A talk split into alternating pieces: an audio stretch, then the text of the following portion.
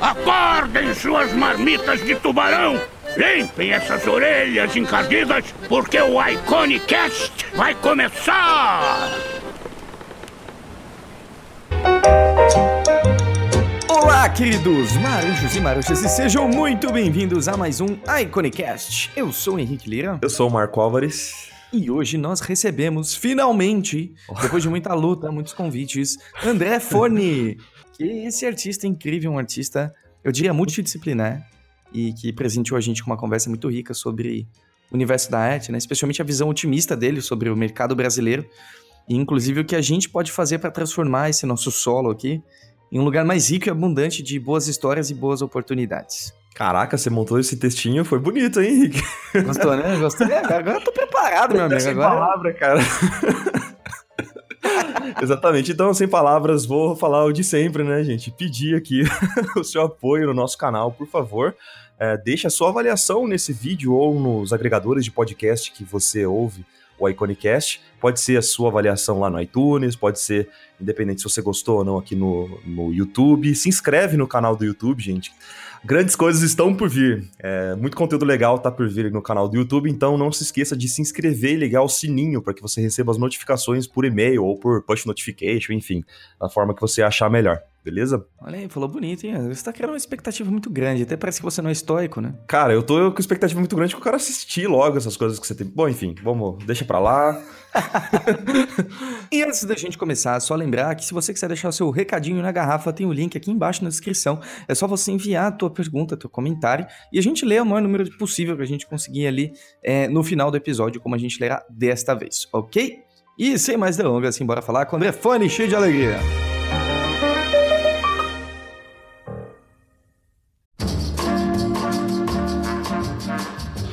Preocupado porque fez um negócio de saúde aí, vai saber se eu tô com algum problema. não, tá tudo bonito. Eu cara. acho que sou daqueles que preferem não saber, sabe assim? Deixa, deixa Também lá. vai no médico. Não vou no médico, sabe assim? Pra que, que eu vou saber? Eu tô, tá funcionando, tá funcionando, por que eu preciso saber se tem alguma coisa não funcionando? Errado é errado, né, cara? Exato. É que nem ler o futuro e descobrir que, você, que vai acontecer alguma coisa errada. Exatamente, exatamente. O que, que é isso? É, cara. Você não tem uma doença séria até o médico falar, né? Na verdade, É, ele só, tá só vai aparecer quando ele der o check-up ali pra Com- você. Concordo. Porque é assim, se você não souber, você morreu, fosse repentino, ninguém, ninguém sabe o que aconteceu, foi um negócio. É, agora. sofreu. É, senão você sabe o que é falar, ah, mas já faz tempo que ele tá sabendo e tal. Aí até o tom da voz muda quando as pessoas forem contar, sabe assim? Ah, mas já sabia, não fez nada. Você não. O cara não sabia, foi do nada, você viu? Foi assim, então tá bom. Acabou, morreu, acabou. Isso que você falou é um negócio que é é muito interessante, porque ah, eu, eu ouço muito pessoas mais velhas falando assim: ah, na minha época não tinha câncer, sabe? Tipo isso. Aham. Mas é claro, mas antigamente ninguém conseguia examinar essa parada, Exato. sabe? Como é, como é que iam saber? Não é que não tinha. Essas pessoas simplesmente morriam. É que elas simplesmente morriam e acontecia isso quando eu falou. isso. É, é isso, cara. Eu, eu, tenho, eu tenho uma teoria que de essa coisa da, da, da igno- ignorance is a bliss, né? Ignorância é uma dádiva. Eu, em alguns pontos eu acredito bastante. É bom, né, cara? É muita coisa legal não saber mesmo. É. Às vezes a gente não tá pronto pra saber ou não vai adicionar nada, né? Exatamente, exatamente. Por isso eu acho bom, às vezes, a gente tá vivo e não saber por que a gente tá aqui. Porque se a gente soubesse, a gente ia ficar meio chocado, eu acho.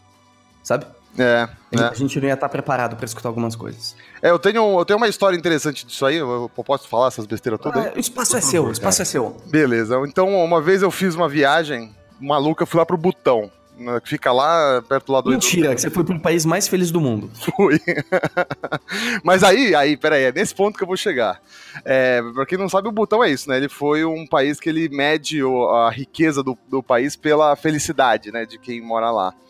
Mas um dos motivos que eu acho que é isso, e o que eu acho que, na verdade, o turismo, né, até o fato de eu ter ido pra lá tá mudando isso, é que eu acho que boa parte do porquê eles tinham essa felicidade é porque eles viviam no mundinho deles, assim, sabe?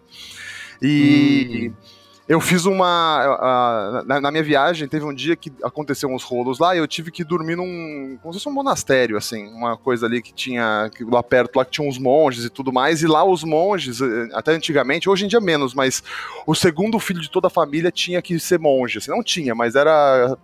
Quase que se, não, se não deixasse, era uma coisa ruim, assim. E aí os monges, eles são ah, recebem ensinamentos tu- e tudo mais, então eles são até até um certo ponto, os mais sábios até da família, porque eles não ficam só na parte da agricultura e tudo mais. E aí, o que acontece? Chega um monte de gente lá, chego eu com câmera, com roupa que eles nunca viram, né? Eles não têm muito, muitos deles nunca não tiveram TV, mas agora tá chegando essas coisas lá, eles começam a questionar algumas das coisas que antes eles tinham, né? E aí eu hum. tava dormindo, e aí chegou de noite, um, um monge me cutucou, levei o maior susto. E aí o monge pegou uma folha de papel, colocou na frente, assim, na, na minha frente, e, e, esse, e esse monge falava inglês, que é a segunda língua lá, por causa do, da, da Inglaterra e tudo mais. E aí ele chegou e falou assim: se isso aqui é o mundo, qual que é o tamanho do botão? Puts. Aí eu me deu, deu tela azul na hora, tá ligado? Pã! Porque eu não sabia o que eu queria responder para ele, sabe assim? Tipo, será que se eu falar para ele que o botão é tipo, né, um 20 avos ou nem isso do, do, da folha, como que ele vai se sentir, sabe assim? Tipo, o que, que ele acha que é o botão, né? Aí eu peguei, aí eu, aí eu virei a pergunta e falei assim: ah, qual o tamanho que você acha que é o botão? Aí ele fez um, tipo, um, ele fez um, uma bolinha com a mão assim, que dava, sei lá, vai, um terço da folha, assim. Nossa aí eu senhora. falei, eu falei, não, é menor do que isso. Aí ele meio que, tipo, sorriu e saiu. Mas foi, tipo assim, foi o máximo que eu acho que eu consegui ter de, de coragem de falar, porque o que, que isso vai impactar com ele, sabe? Assim, tipo. É, com certeza. Se eu, se eu falar a verdade, é, a verdade vai valer a pena, às vezes, o que isso vai gerar na vida dele? Tipo assim, se ele tava feliz ou não antes dessa informação, ele vai ficar mais feliz ou depois. É uma coisa meio bizarra, sabe assim? Tipo. Mas faz todo sentido, é uma responsabilidade, né? Exatamente, assim, é um negócio. E aí, até isso é uma das coisas que eu fiquei, tipo, por um lado é bom que as pessoas estão podendo conhecer o botão, porque é um lugar interessante, mas por outro, tem alguma coisa ali dentro que eu acho que vai se perder, sabe assim? Alguma coisa ali do que é o botão, que o fato do, do o mundo de fora tá entrando, vai, em um determinado momento vai, vai essa felicidade que, que tem, acho que vai de vez em quando dar uma abalada. Uma hora ou outra ia acontecer, né? Vai acontecer. Exato, exato.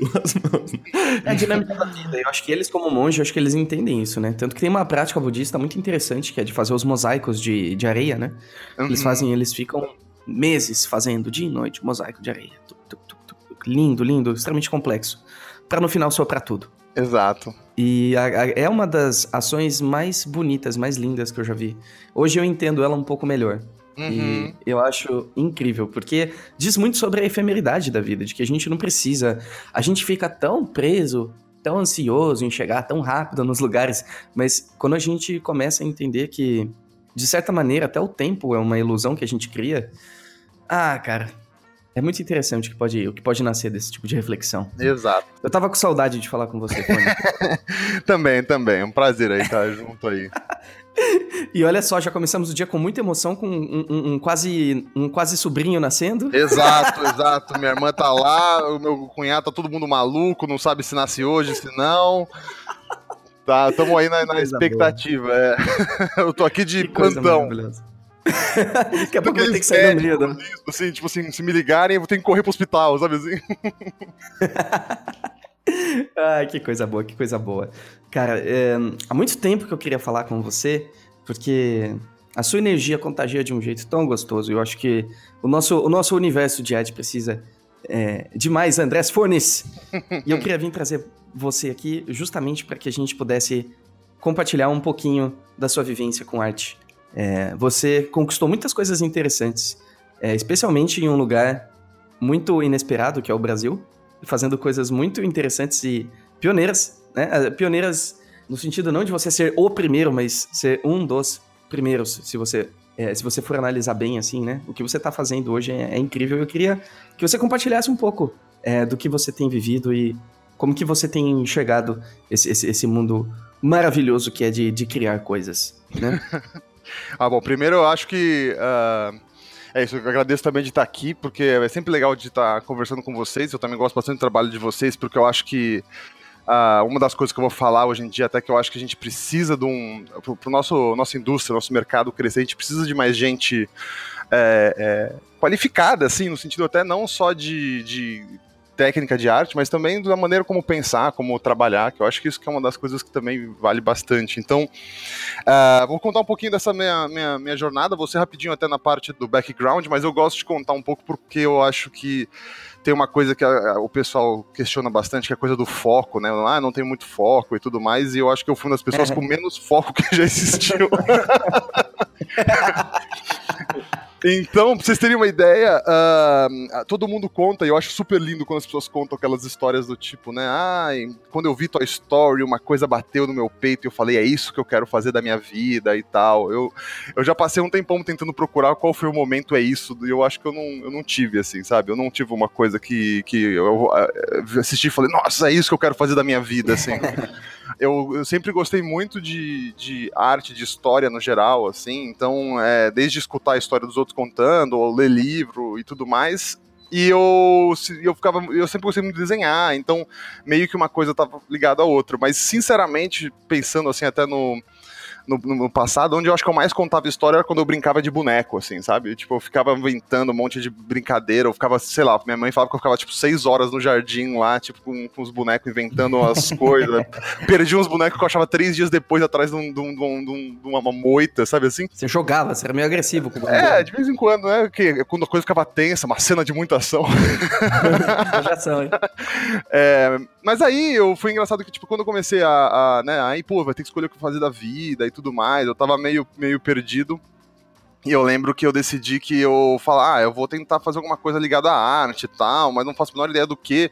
Mas eu tinha uma noção que eu tinha que eu tinha que sobreviver, então eu tinha que ganhar dinheiro, mas eu também queria fazer arte. Aí eu fiz uma lista, pra você ver o, o, a falta de foco. Fiz uma lista de todas as profissões que eram meio arte e ganhava dinheiro. Aí eu fiz ah, arquiteto, é, publicidade, mais ou menos, tal. Fiz uma lista dessas que eu achava que dava para fazer. E aí eu prestei, sei lá, acho que quase todas dessas, assim. E aí acabou que.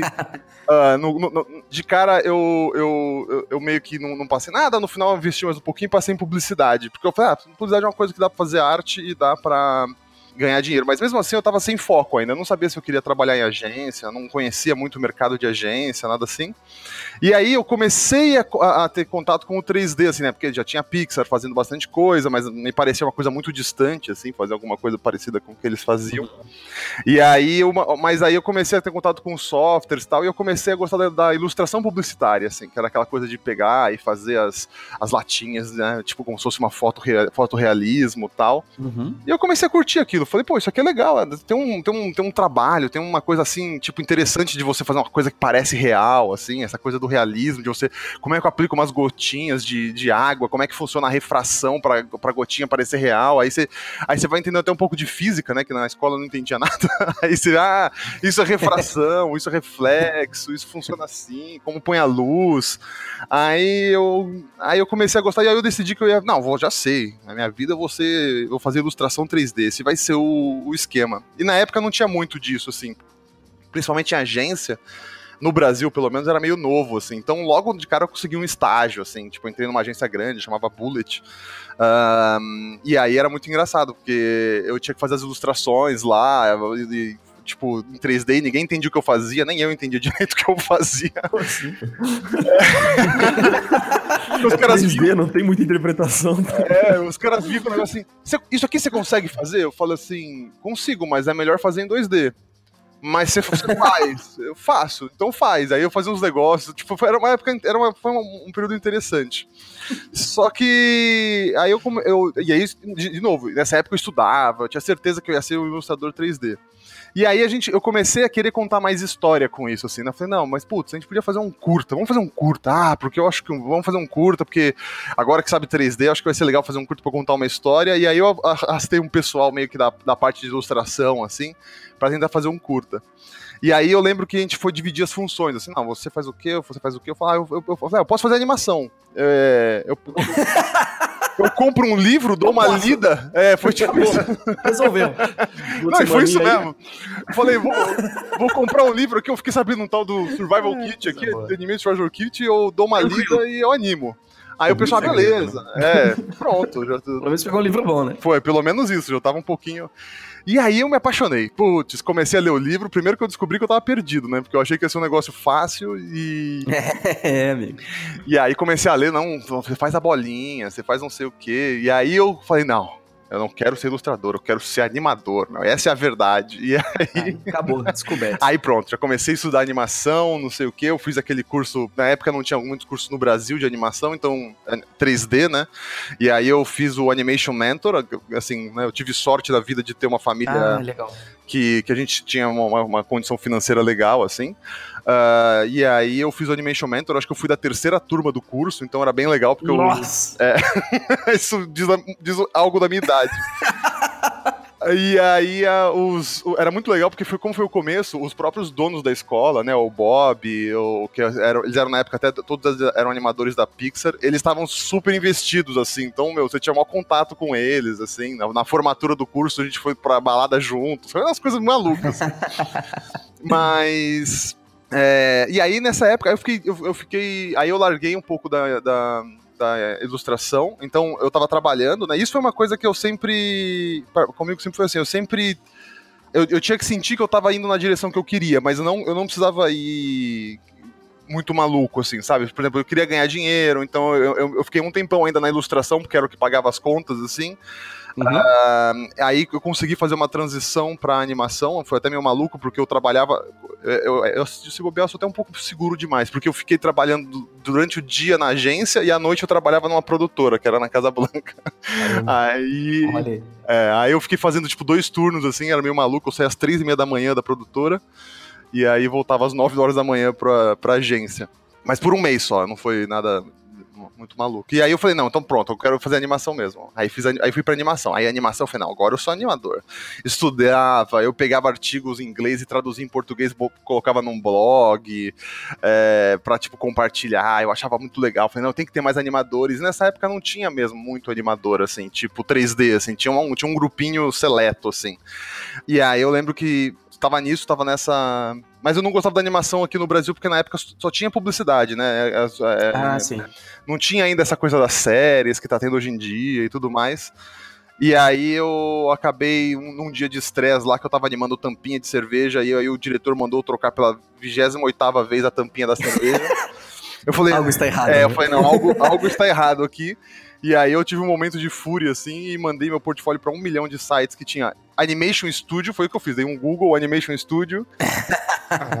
mandei meu portfólio para um monte, e aí no dia seguinte ligou um número no meu celular, o número era gigante, assim. Aí eu atendi e falei, meu, o que tá acontecendo aqui? Achei até que era presídio me ligando, sabe?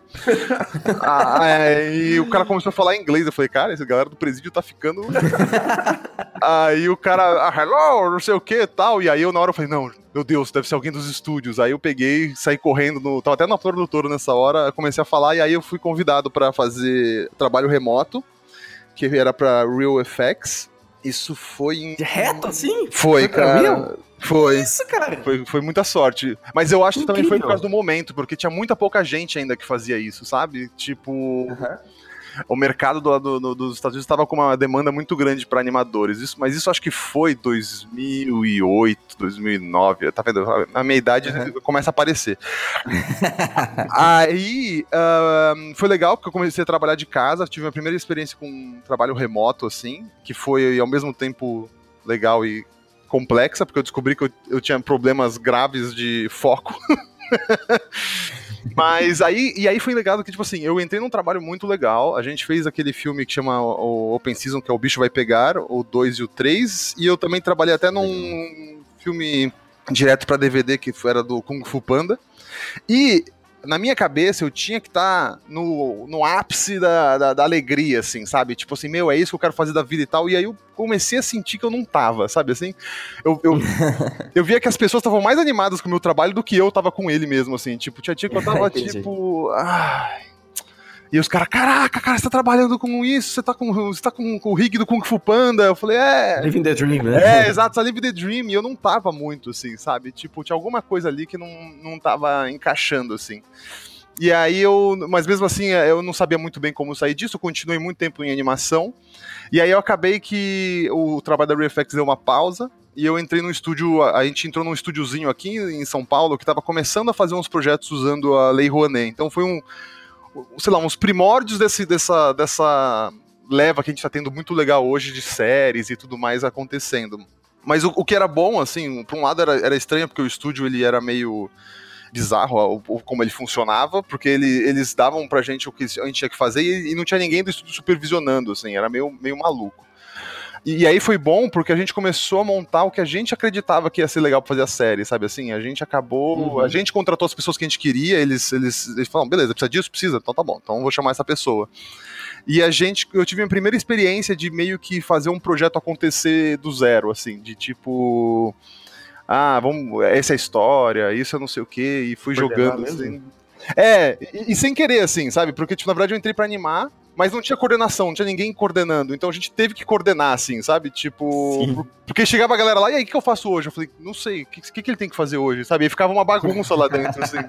não tinha um produtor. Não né? tinha um produtor, assim. E, aí, e meio que também ninguém sabia muito como fazer a coisa acontecer. Tinha uma galera lá dentro que era da, da TV Cultura, mas eles eram, era um trabalho secundário deles. Então tava todo mundo meio perdido. E aí foi a primeira vez que eu tive esse contato com, com produção, assim, de estar, tá, de tá, tipo, dentro de um, da parte de desenvolvimento de um projeto. E aí eu falei, nah, isso aqui é bem legal, né? Isso foi bem legal. E aí, nessa época, rolou a oportunidade, porque o, um dos caras que trabalhava com a gente, eu tô falando sem parar, hein, gente, mas eu, eu, eu sou meio desses. um dos caras que trabalhava com a gente era o, era o Bruno Monteiro, né? Ele é, é um baita de um animador. E ele tinha trabalhado numa história de Amor e Fúria, que é um, era um projeto que tava rolando lá na. Ah, isso é lindo. É. Que projeto lindo. tava rolando lá na Lightstar. E aí um dia o, o diretor do filme ligou para ele e falou assim: Ah, Bruno, a gente tá pensando em levar o, levar o filme para São Paulo, não sei o que. Você conhece algum estúdio que, que poderia fazer e, e, finalizar o filme, porque a gente precisa, tá, tá precisando mudar umas coisas e tal. Aí o Bruno virou para mim e falou assim: Cara, vou falar com o pessoal aqui do estúdio e vou ver se eles não estão afim de trazer isso pra cá. Aí eu, falei, aí eu falei assim: Não, cara, mas aqui o pessoal não liga muito pra animação. Faz o seguinte. aí foi até uma coisa que a gente tava conversando. E se a gente falasse pra ele pra gente abrir um estúdio e a gente fazer isso? Aí ele falou assim: Quê? Eu falei: É, cara. Fala para eles que, tipo assim, se eles bancarem o estúdio, a gente abre um estúdio e faz isso aí e tal, não sei o quê. E aí ele, ele, até conta que ele pegou e falou assim: ah, eu acho uma boa, vou, tentar, vou tentar. Aí ele ligou pro Luiz e o Luiz falou, né, que era o diretor. Essa é a coisa mais maluca que eu já escutei, mas Vou, vou, pensar. e, aí, e aí foi assim que nasceu o nosso primeiro estúdio, assim, eles toparam, uhum. eles... É, a, a Buriti, né, que é quem é a, a produtora do filme, montou toda assim a infraestrutura né, uh, do, do estúdio. Então, mas na verdade, eles que o estúdio foi todo montado por eles, a gente ficava na parte administrativa, chamando as pessoas, coordenando o projeto, assim, mas foi uma maluquice, assim, uma coisa que a gente nunca acreditou que ia dar certo, assim. Então foi.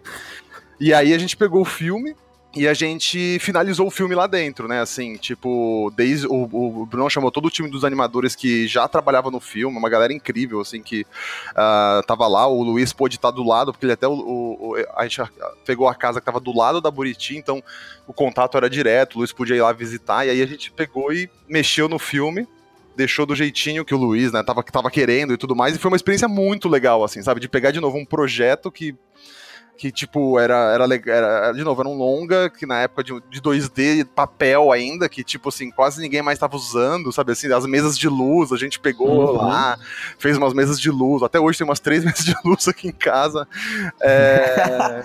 E aí foi uma experiência muito maluca, porque a gente nunca, tipo assim, nós, somos, nós era é isso, até poucos meses atrás eu era só um animador, e agora, tipo, tinha um estúdio, na verdade, né, nesse, nesse formato meio, meio, meio bizarro, assim, diferente, e aí a gente finalizou o longa. Uh, em dois, foi em 2010 que a gente finalizou, mas ele só lançou em 2013, né? Porque tem todas as. as... Eu, eu, assisti no cinema, Forne, ah, na Holanda. Massa, cara.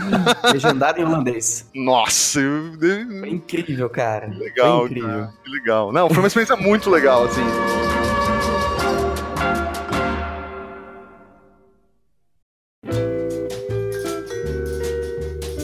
E nessa época mesmo, eu, por exemplo, eu tava meio perdido no filme, porque era um filme de animação 2D, eu não fazia animação 2D, então o que eu consegui contribuir com o filme é que eu fiz os layouts 3D, sabe assim? Tipo, então eu falei, gente, em vez da gente ter que fazer as coisas uh, uh, para ajudar a diretora de arte, que era a Ana Caiado, que é incrível, Uh, eu falei, eu posso fazer o seguinte, eu faço os blocos e a gente faz as câmeras pro pessoal animar em cima em 3D, e depois a Ana só faz o cenário por cima disso. Ah, excelente tal. Então eu fiz muito do. como se fosse um pré-vis 3D pro filme, assim. Então, tipo, eu fui me achando o que eu podia contribuir ali. Uh, dentro, além de, de, de, coordenar um pouco o pessoal de arte e de, de animação também, né? E aí, terminou o filme e a gente falou, e agora, né? A gente tem um estúdio, mais ou menos, a gente tinha lá umas máquinas e tudo mais qual que é o próximo passo? E aí, aquele mesmo estúdio que a gente estava trabalhando antes, eles tinham um outro projeto, a gente falou: olha, a gente não vai aí trabalhar, mas a gente pode trazer esse projeto para cá, vocês topam? Topamos. E aí a gente se juntou com mais um pessoal, né? O Rodrigo Lá e o Felipe Sabino, e a gente pegou e, um, e fez um piloto de uma série de animação 3D chamado Kawan. Aí esse era 3D mesmo, então eu já estava um pouquinho mais familiarizado. E aí foi legal que a gente aplicou tudo que eu tinha aprendido na Real FX de, de produção, assim, e o Sabino tinha trabalhado uma época na Vetor, então a gente fez um mix do que, que era o workflow da Vetor, o que, que era o workflow da Real FX, e a gente conseguiu produzir uma série com uma equipe muito pequena, assim, tipo, a gente tinha dentro do estúdio, sei lá, umas seis pessoas, e o resto era tudo remoto, assim. E aí a gente produziu uma. Era uma. Era um, foi um primeiro. Foi um piloto, na verdade, né? De 22 minutos, assim. E aí foi muito legal, assim, tipo, a parte criativa foi, o, foi o máximo. O problema é que junto com a parte criativa a gente tinha que cuidar da parte financeira, e nenhum de nós era administrador de empresa.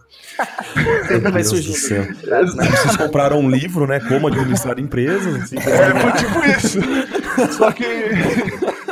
Só que nessa época eu não não estava muito preparado para ler um livro desse, e no final acabou que quando a gente terminou esse projeto, a, o estúdio também fechou, assim, a gente não tinha, a gente estava contando com outros projetos que não entraram e não sei o quê, e acabou que a gente saiu. Tipo assim, fechamos o estúdio, não foi, foi um processo meio, meio doloroso, assim, para todas as partes, dívidas uh, e tal. Mas, assim, foi uma experiência muito boa para mim, assim, eu gostei bastante disso. Só que aí rolou uma oportunidade de ir pro Canadá. Chegou um e-mail para mim, que eu até achei que era spam, que era assim, o que você acha de morar no, em Montreal? Sabe assim? Tipo, falei... É. o título era esse, assim, né? Você gostaria de morar em Montreal, sabe assim?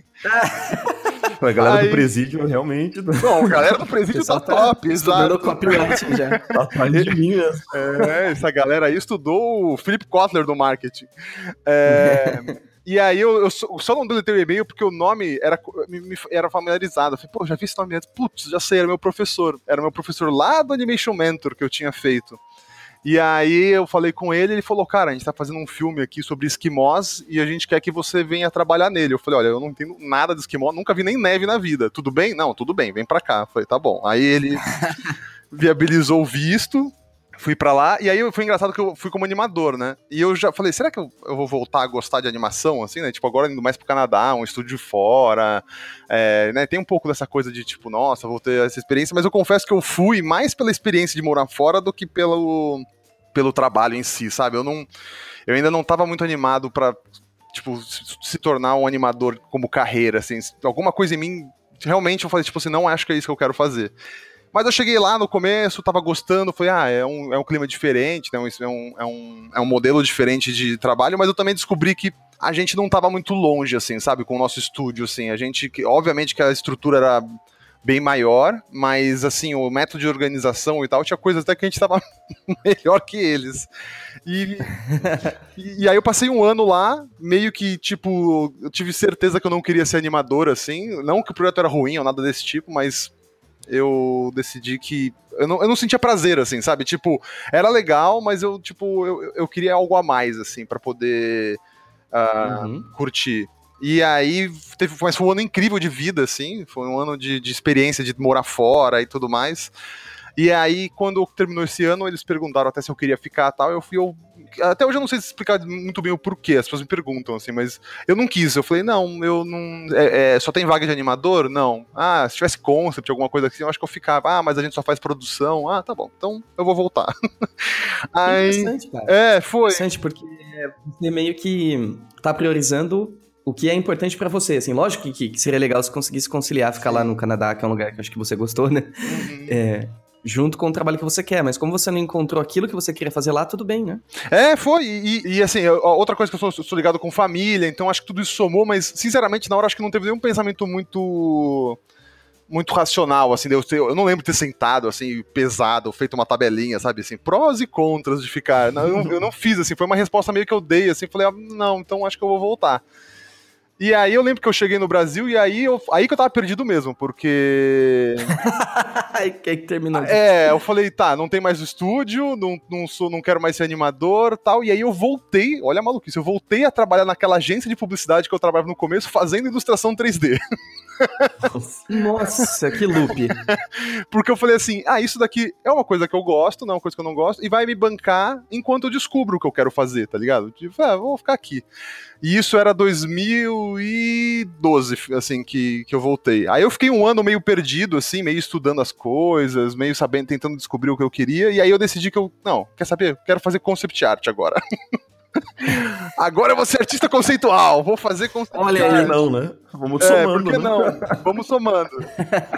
e aí, eu, 2013, eu fiz aquele um projetinho meu que eu decidi fazer. Eu, eu precisava provar para mim mesmo, porque assim, hoje em dia você vai na internet, né? Acho que na época nem tinha o ArtStation, mas você, você, você dá um Google lá, ou qualquer coisa, você vai no, no CG Society, um desses fóruns, você vê que tem um nível de arte absurdo, assim, né? Tipo, absurdo. Você fala, meu, uhum. quem sou eu para dizer que eu vou ser concept art se o trabalho da galera é esse daqui? Então, eu falei assim, tá, então antes de eu, de eu decidir que eu vou ser concept artist, eu vou provar para mim mesmo que eu consigo ser um concept artist. E, e aí eu botei um projeto de fazer uma ilustração por dia, para ver se eu gostava daquilo. De novo, porque eu já tava, né, tipo, já, já troquei de foco tantas vezes, eu falei, então eu vou fazer uma ilustração por dia, se eu sentir prazer com isso, e se eu gostar do meu trabalho, eu achar que eu consigo chegar no nível dessa galera, eu, eu decido mesmo que eu vou seguir isso. E eu, o trabalho que eu tava me dava um pouco dessa liberdade, porque apesar de ser agência, é, eu tinha um ritmo até tranquilo de trabalho, então eu conseguia voltar para casa num bom horário e tudo mais. E aí eu fazia, gastava todo dia mais ou menos uma hora, uma hora e meia, fazendo uma, ou até menos, às vezes, ilustração. E aí fiz esse projeto, né? Fiz 365, não, 364 ilustrações. Porque o dia 1 de janeiro eu não fiz. Mas... Você fez o projeto 364. Exato. E aí, mas aí esse projeto meio que mudou um pouco pra mim, assim, porque aí uh, eu comecei a confiar mais que eu tinha habilidade de fazer concept art, eu comecei a gostar mais da, da área. De novo, não, eu vou ser concept artist, você, vou trabalhar com isso, vou, vou, vou trabalhar em, sei lá, em, em animação e tal, porque sempre foi mais um pouco o meu foco. Só, uhum. só que aí a vida chegou de novo ali, ó, e deu um, jogou outra bola para mim, que foi um, um, dos meus sócios do estúdio que fechou, o Rodrigo Laio, falou, cara, tô com um projeto que envolve a Danone e a Disney. E aí eu falei, quê? Danone e Disney? tipo, esse falou, é, cara, vamos sentar e vamos... Parece nutritivo. Parece nutritivo, exato, é o Mickey de Danoninho. Aí... aí eu falei, tá bom, vamos conversar. E aí ele contou que a, a Uh, né, como que, como que rolou o processo e tudo mais. E ele perguntou: se tem vontade de dirigir, de criar esse projeto?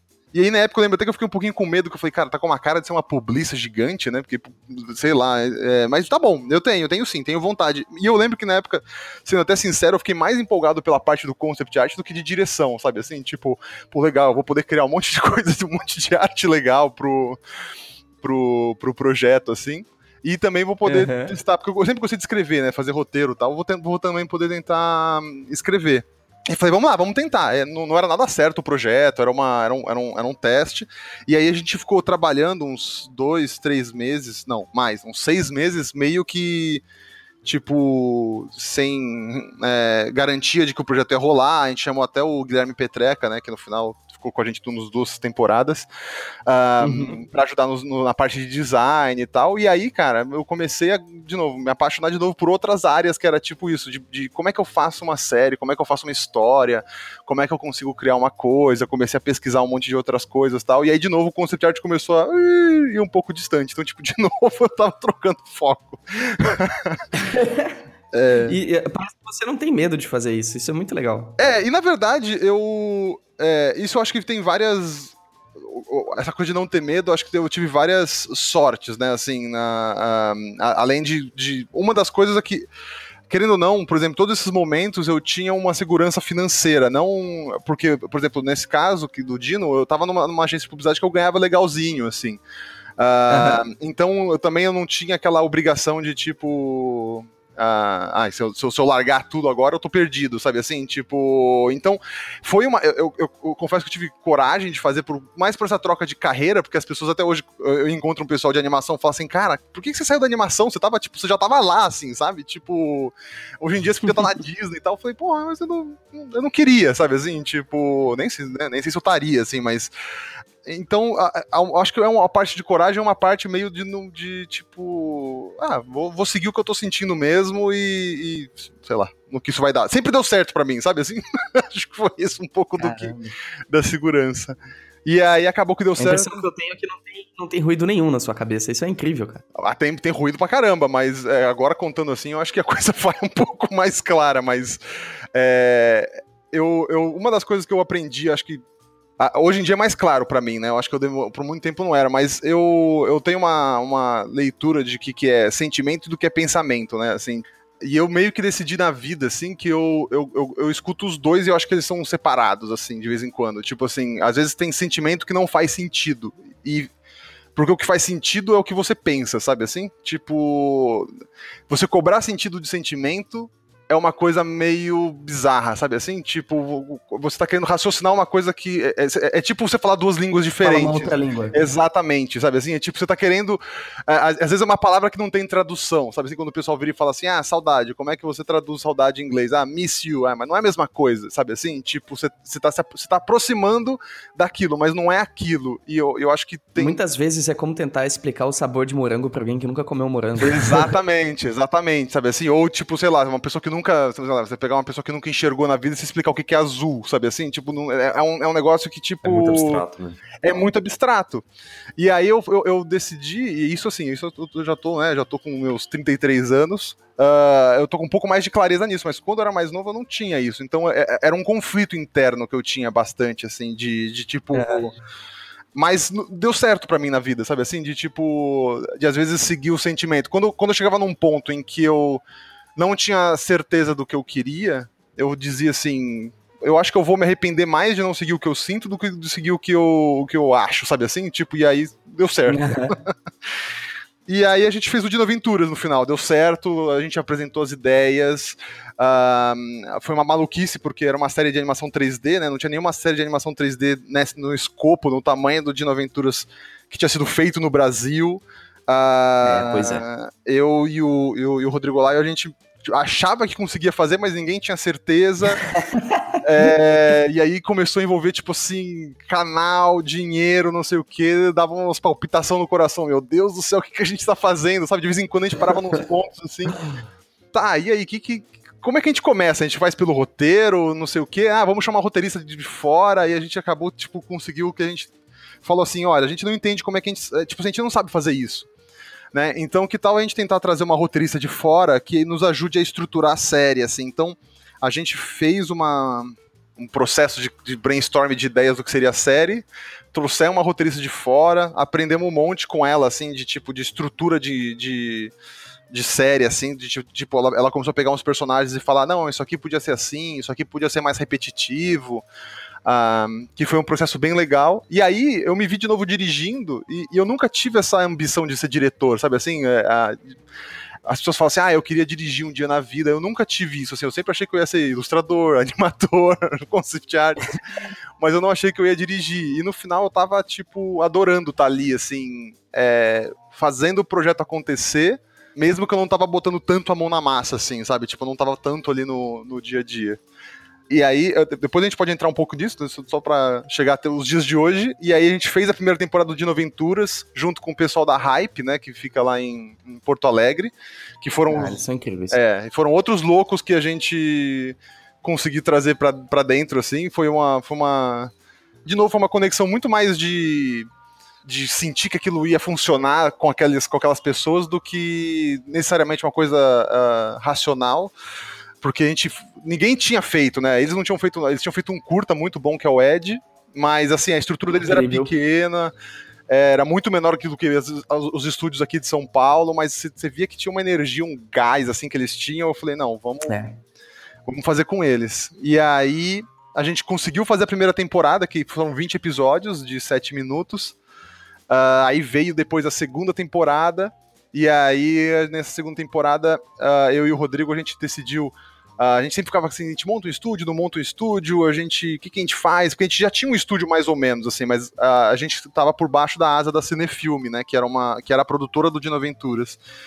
E aí eu, no final, acabou que a, a vida acontece, e aí o, o Rodrigo se juntou com a mulher dele, faz parte da Chatrone hoje em dia, e eu montei a Faunia, que é o meu estúdio, e a gente uh, trabalhou no, no, no, na segunda temporada de Noventuras, fizemos mais 32 episódios deles, e hoje eu tô com a Faunia, que é um, é um estúdio que uh, eu tô focado em contar histórias seja lá qual for o meio, se for animação, se for game, se for quadrinho, se for livro. E tô agora descobrindo mais uma vez o que é ser empresário. É, Dessa vez, lendo mais livros. Uh... Como ser empresário. Exato, e assim. Opa tem sido uma. uma experiência. one É, tipo isso. Eu tô lendo audiobook. É, tipo, cara, é muito engraçado. Eu me, às vezes eu fico essas autoajudas assim, às vezes eu tô até com vergonha. Às vezes eu fecho até. É, se eu tô escutando no carro, eu fecho até o ouvido. Você vai que as pessoas estão escutando o que eu tô vendo aqui. Às vezes o cara fala umas coisas tão babaca. Se você quer rico, tem que acreditar. Eu falei, não quero ser rico, eu quero que minha empresa dê certo, meu amigo.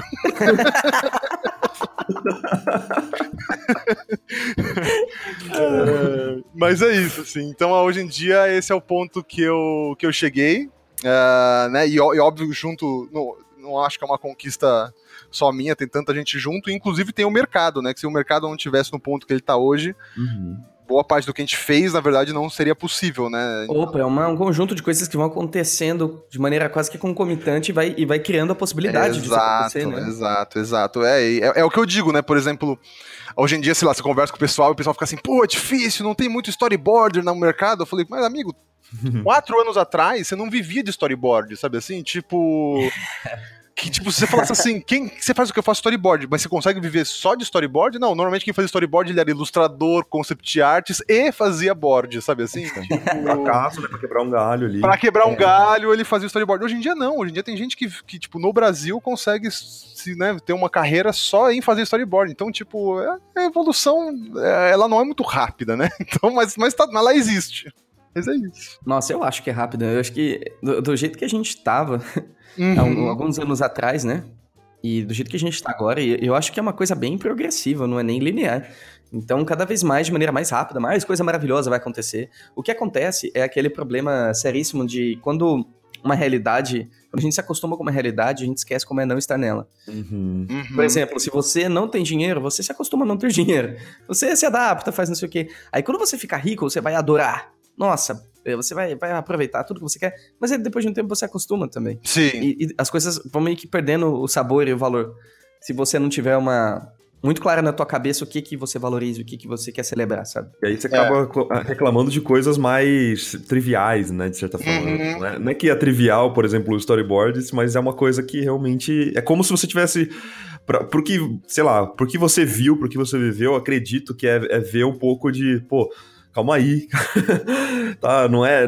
Tá reclamando um pouco de barriga cheia, assim, sabe? Olha, pouquíssimos anos o que a gente já conquistou, né? E tal. Exato, exato. É, é isso, para mim.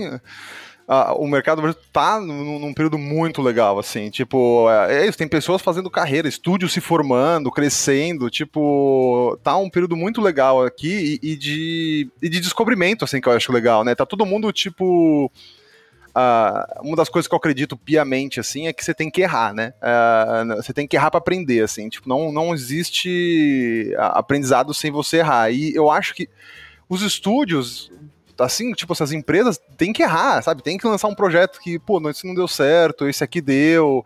É, todo mundo vai ter, tipo, todo mundo tem que passar por isso, assim, sabe? Eu acho que uma das coisas legais que ainda acontece é que como são poucos ainda e tudo mais, ainda é um mercado meio unido, assim, né? A gente, todo mundo meio que se uhum. conhece, sabe? Então tem uma um crescimento, assim, uma coisa, uma, essa, essa cara de, de cidade de interior, assim, sabe? De tipo. Nossa, é verdade.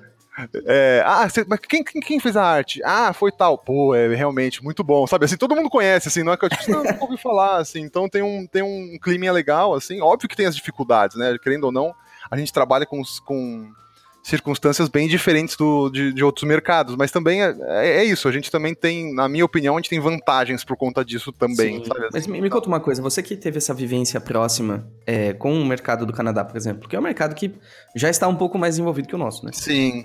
Você sente que é muito diferente? Não, não, para mim é, é muito parecido. Na verdade, por exemplo, até a, a maneira de pensar e tal, eu acho que a gente está muito próximo, assim. A, a, a, maior diferença que tem mesmo é a estrutura, na, na, ao, ao meu ver, assim. Eu acho que. Talvez até o processo de criar, né?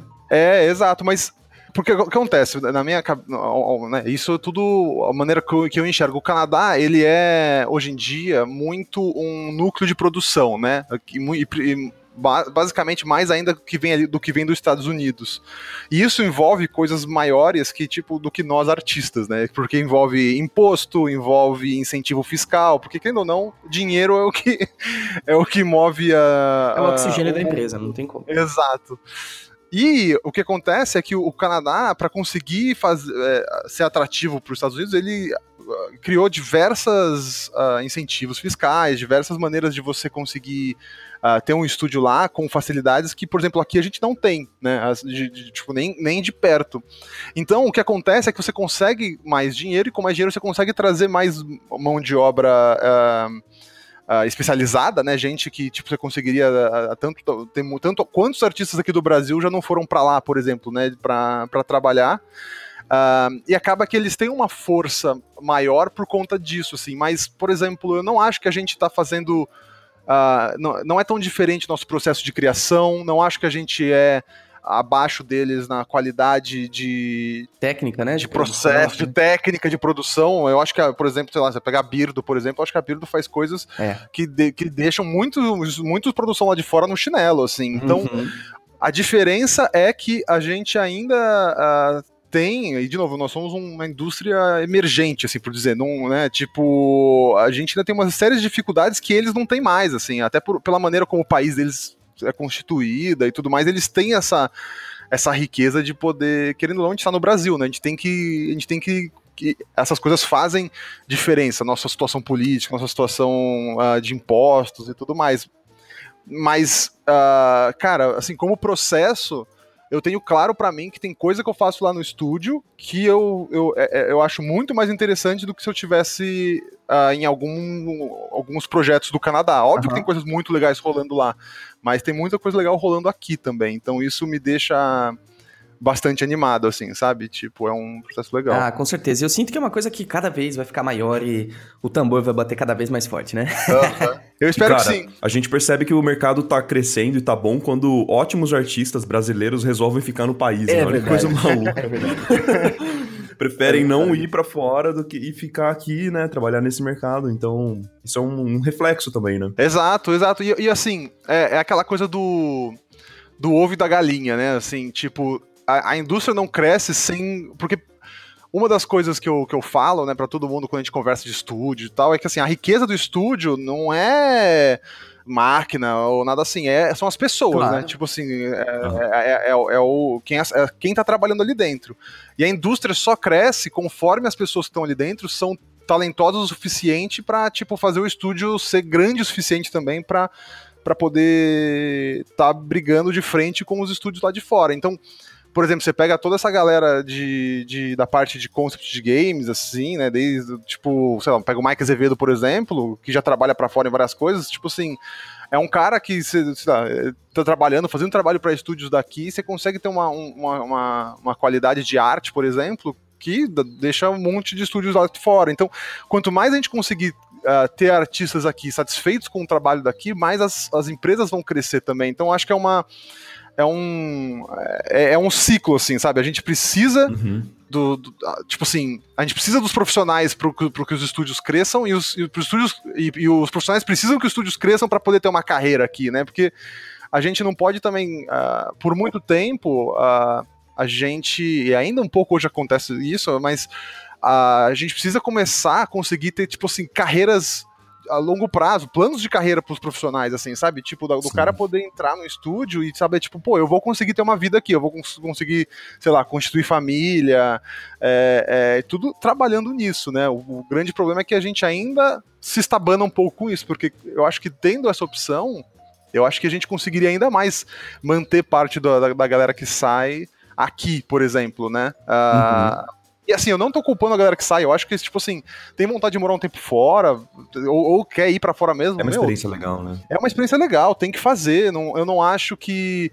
O, a, a, minha tristeza dá quando a pessoa vai para fora porque ela não teve, tipo, entre aspas, opção, sabe assim? Tipo, ah, ah eu, eu sou um artista, uh, sei lá, muito bom, e que acontece que aqui no Brasil ninguém vai me, vai me, vai, vai me dar o valor que eu, né, tipo, as, as empresas vezes nem conseguem pagar o valor, por exemplo, que ele merece, mesmo a empresa querendo, por exemplo, né? Então, é isso, para mim tem uma, tem uma questão, mas também, de novo, eu acho que faz parte desse amadurecimento que a gente tá tendo, né? Esse papo que eu tô tendo aqui é, é, é muito por conta de todas essas estabanadas que eu fiz aí na minha na, na, na, carreira, né? Tipo, eu nunca teria tido essa visão se o mercado não tivesse no ponto que tá. Então acho que tá todo mundo meio aprendendo, sabe? Eu, pra mim, eu, vocês estão vendo que eu tenho uma, uma visão bastante otimista do ah, futuro. Eu sei, Sim, eu, é. eu e o Michael, a gente também tem.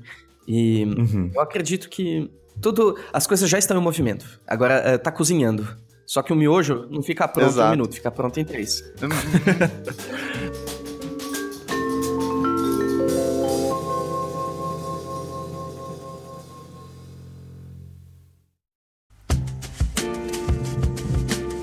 Mas, gente, assim, pensando no futuro agora, né, que o Forni falou isso, o que, que vocês acham que falta pro, pra, sei lá, pro mercado brasileiro ser um, tipo uma potência da área da animação, da ilustração? O que, que vocês acham que falta aqui no, no Brasil? Então, uh, para mim falta sinceramente, a gente descobriu uma maneira de fazer dinheiro, entre aspas. Assim, a, gente a, a, nossa parte de indústria se fortaleceu um pouco mais, sabe? Assim, tipo. Uhum porque eu acho que a gente tem a parte criativa forte, e eu acho que é isso, na verdade, que a gente consegue mais uh, exportar para fora, né? A gente exporta talento, a gente exporta nossos filmes que ganham festivais, que ganham, né? Uma História de Amor e Fúria, O Menino e o Mundo, os o Curto da Rosana Urbis.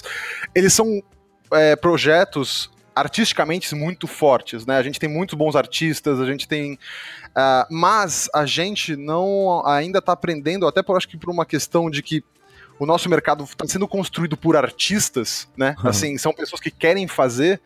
Eu acho que a gente ainda tem uma veia muito artística dominando o mercado. Por exemplo, o meu estúdio é um artista que tá, que tá eu tô, né, tá estudando a parte de, de business, mas a gente precisa do mais do business, sabe? Na minha, na minha visão, assim, tipo, o que acontece? Todo, se você pegar os Estados Unidos, por exemplo, a, indústria é tão forte lá porque ela, ela dá dinheiro, né? Assim, as pessoas investem em cinema, investem em, o, o, o, os filmes da Marvel, eles são o que são porque tem bilhões lá, em, sei lá, de investidos uh, no filme, porque quem põe dinheiro naquilo ganha dinheiro depois. Exato, é, isso é, é importante Aqui... ter isso em mente. É, é, é analisando quem já Exato. deu certo, né?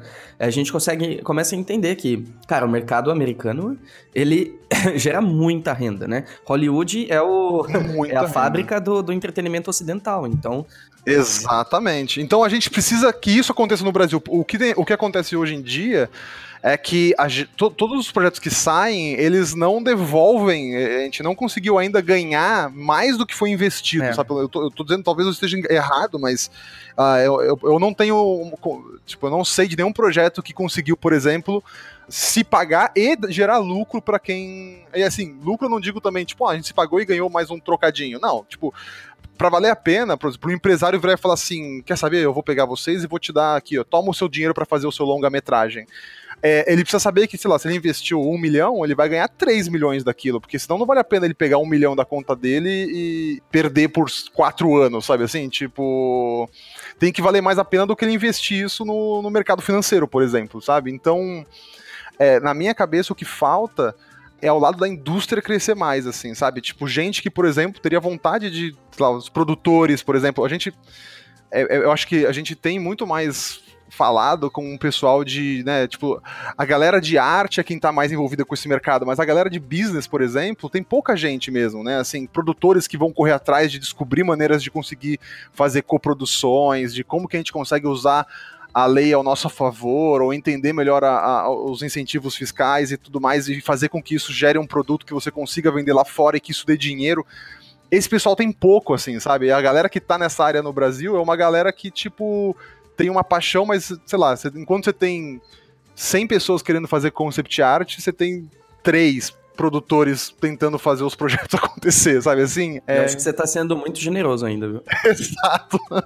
Então, pra, na minha cabeça, o que falta é, é, é, a gente aprender a, fazer dinheiro com isso, que eu acho que tá todo mundo meio é. começando, sabe assim? Tipo, eu vejo, por exemplo, a Birdo hoje em dia já consegue fazer trabalho para fora, já consegue às vezes trazer um, um, trabalho de fora, porque a gente tem que ganhar dinheiro, apesar das, dos problemas que a gente tem, né? Porque se a gente ficar no, no, no, chororô assim, ah, mas a gente não tem isso, tipo, uh, no Canadá eu posso estar enganado, né? Mas se eu não me engano, se você monta uma empresa Uh, eu conversei uma vez com um consulado canadense. Se monta uma empresa, se ela dura dois anos, no segundo ano você recebe tudo que você gastou de imposto com o funcionário de volta para você. Uh! Eles, eles, investem muito, né? Não é à toa que os Estados Unidos é, tipo, eles, eles rodam os filmes todos no Canadá, assim. Exatamente, sabe? porque. Simulando os Estados Unidos até, né? Engraçado isso. Exatamente. E aí, não, tipo assim, tudo bem, a gente pode falar assim, ah, porque o governo não fez isso pra gente, tá? Tudo bem, a gente pode brigar por isso também. Eu acho que tem que brigar. Já tem bastante gente brigando com, com para que melhore as condições de Ancine e tudo mais. Mas assim,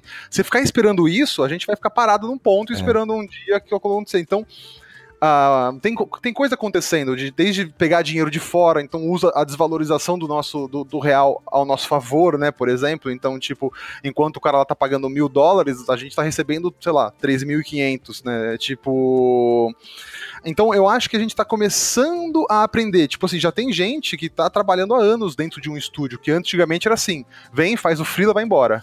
Ó, chegou mais dinheiro, vem, faz o freela, vai embora. Agora não, tem gente que já tá, sei lá, o cara pode falar, ah, eu tô na, sei lá, tô nesse estúdio tal há 10 anos, eu tô nesse estúdio aqui há 5 anos, sei lá. Então, para mim o que falta é a indústria, porque eu acho que a gente, e, e de novo, pra gente poder segurar o pessoal, sabe? Eu virar pra falar assim, pô, Marcos, ó, gosto muito do seu trabalho, cara, vem trabalhar aqui com a gente, vou te pagar um valor, você fala, pô, esse valor é um valor legal, vou trabalhar bem, tipo, não, não, não ser mais aquela coisa do tipo, vem, Marcos, vem trabalhar com a gente, você vai trabalhar no que você gosta, o dinheiro é pouco, mas você vai estar tá feliz, sabe? Assim, esse papinho. Você vai estar tá vivendo de ilustração, cara, olha é... que maravilha. Eu acho que esse papinho já tá morrendo, sabe? A, a, gente não tá comprando mais esse papinho, até porque senão vale mais a pena eu, eu fazer o portfólio e tentar ir para fora, entendeu? Tipo, Sim. que total faz total sentido, né? De novo, não vale a pena você brigar com um artista e falar assim, cara, você é brasileiro, tem que ficar no Brasil, vem aqui. e, tipo, você acredita na gente. tipo, não é isso, entendeu? Tipo assim, tá, me dá um motivo, me dá uma razão para acreditar, né? E aí eu acho que a gente tá começando a ter razões para acreditar, sabe assim? Tipo, mas agora, né? Então, vai com crescer. Com certeza, cara. E o que nós individualmente podemos fazer? O que, que você acha que um artista pode fazer? Qual que você acha que é o papel dele? A primeira coisa que eu acho que o artista pode fazer, no, no caso do artista, é quando ele entrar num estúdio, eu acho que é vestir a camisa do estúdio também, sabe?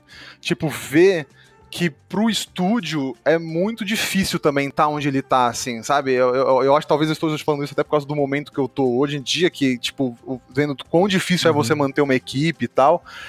É, então, em vez dele, do artista ir lá e às vezes só fazer, tipo, ah, agora eu tô aqui, vou fazer isso aqui, tipo, não, tipo, o que, que você pode fazer também pro estúdio conseguir? Porque se o estúdio cresce, essa, essa, essa eu acho a, a, conexão que a gente tem que fazer, né? Você cresce também, sabe? Assim, tipo, então no caso do artista, eu acho que você pode estudar tudo, assim, tipo, pô, dedicar e fazer uma arte assim que você realmente acha que vai que vai fazer aquele projeto ser legal, brigar às vezes por aquilo, sabe? Outra coisa que eu acho que acontece é que eu acho que a gente tem vários artistas e, infelizmente, é, tipo assim, alguns estúdios, né? Eu não, eu não, não nem, nem, nem conseguiria citar nome, mas às vezes tem gente nos estúdios que não tem uma visão, às vezes, tão clara de algo quanto o artista tem. Então, às vezes, se você tem uma certeza de alguma coisa que isso vai ficar melhor desse jeito, vai lá e briga um pouco por isso. Fala assim, gente, olha, deixa eu falar, isso aqui, vocês falaram que vocês não curtiram muito, mas tem certeza? Deixa eu explicar o porquê. Vai fazer isso, vai fazer isso, vai fazer isso. Acho que vai ficar legal. Tipo, pode ser que no final, se você insistir um pouquinho, as pessoas curtam aquilo e aquilo faça uma diferença pro uhum. projeto dar certo, por exemplo, sabe assim? Então, no caso do artista, quando eu penso, assim, óbvio, é estudar, e estudar no sentido de se tornar um bom artista, porque a gente precisa de bons profissionais no Brasil, então quanto melhor você for, melhor vai ser o estúdio que, que, que você estiver trabalhando para eles, né? E também isso de você fazer, tipo, lutar pelo que você acredita mesmo para aquilo ficar bom pro estúdio, tipo, quando você entrar lá, uma das posturas que eu menos gosto do mercado é assim, quando a, o artista fala, ah, mas foi o que eles pediram, ah, ah, eu não gosto muito, eu fiz esse projeto, mas eu não gosto muito. Tudo bem, é, pode acontecer, tem, tem gente que realmente tem, sei lá, diretores, donos de estúdios que são um pouco mais cabeça dura, mas às vezes também tem aquela coisa muito passiva do, do profissional, do tipo assim, ah, ele pediu isso, eu vou fazer isso. Tudo bem, você Não pode... Tenta dar o próprio input, né? Não, exatamente, porque no final você vai ter um, um vai ser um trabalho ruim para você, porque você não vai querer colocar isso no, no portfólio, porque você fala, não, é um trabalho ruim, eu não, eu não, eu não quero. Vai ser ruim pro estúdio, porque você mesmo já não acredita que aquilo vai funcionar. Então, tipo assim, é, um, é, é dinheiro e tempo de animação brasileira, entre aspas, né? Ou de game brasileiro que você perdeu, sabe assim? Por exemplo, tem muito estúdio indie de game rolando, né?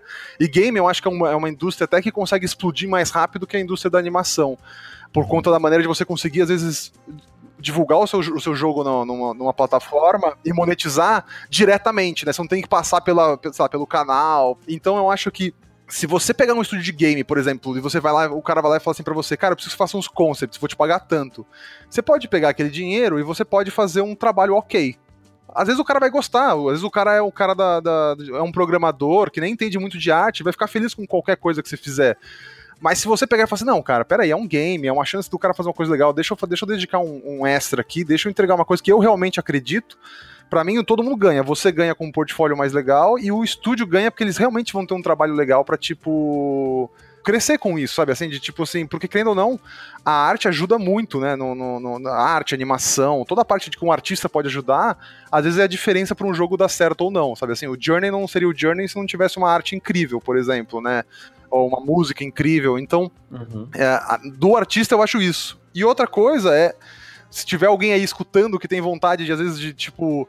Talvez tem gente que não, que não, não se interessa tanto, ou pelo menos não tem tanto. Uh, tipo, a parte artística não é a coisa que é o, é o forte da pessoa. Putz, por que não, às vezes, pensar também em tá envolvido na, na, maneira de produção, sabe? Assim, de tipo, pô, eu gostaria de, de pegar um projeto e tentar fazer esse projeto acontecer. Eu, eu, eu, eu curtiria, por exemplo, ter que passar pela barra de entender as leis, de entender um pouco do mercado, mas assim, de tipo, sei lá, conseguir ser o produtor de um filme, de pegar o filme, porque muitas pessoas acho que nem entendem o que, que é a produção, né? Que é aquela pessoa que, tipo, vai pegar uma ideia, um projeto que ela acredita, que eu acho que todo mundo aqui já escutou um monte de ideias que a gente acha legal, que a gente adoraria ver acontecer, e é a pessoa que vai fazer aquilo acontecer, né? Tipo, o Dino Aventuras não aconteceria se não tivesse o Rodrigo Olaio, sabe? Assim, que foi quem, tipo, conseguiu conectar os pontos, que conseguiu viabilizar a, a série e tudo mais pra crescer tanta gente, para tantos artistas, né? Hoje em dia, sei lá, o André Roca tá na, na Maurício de Souza, a Lívia tá trabalhando na Bardel lá fora,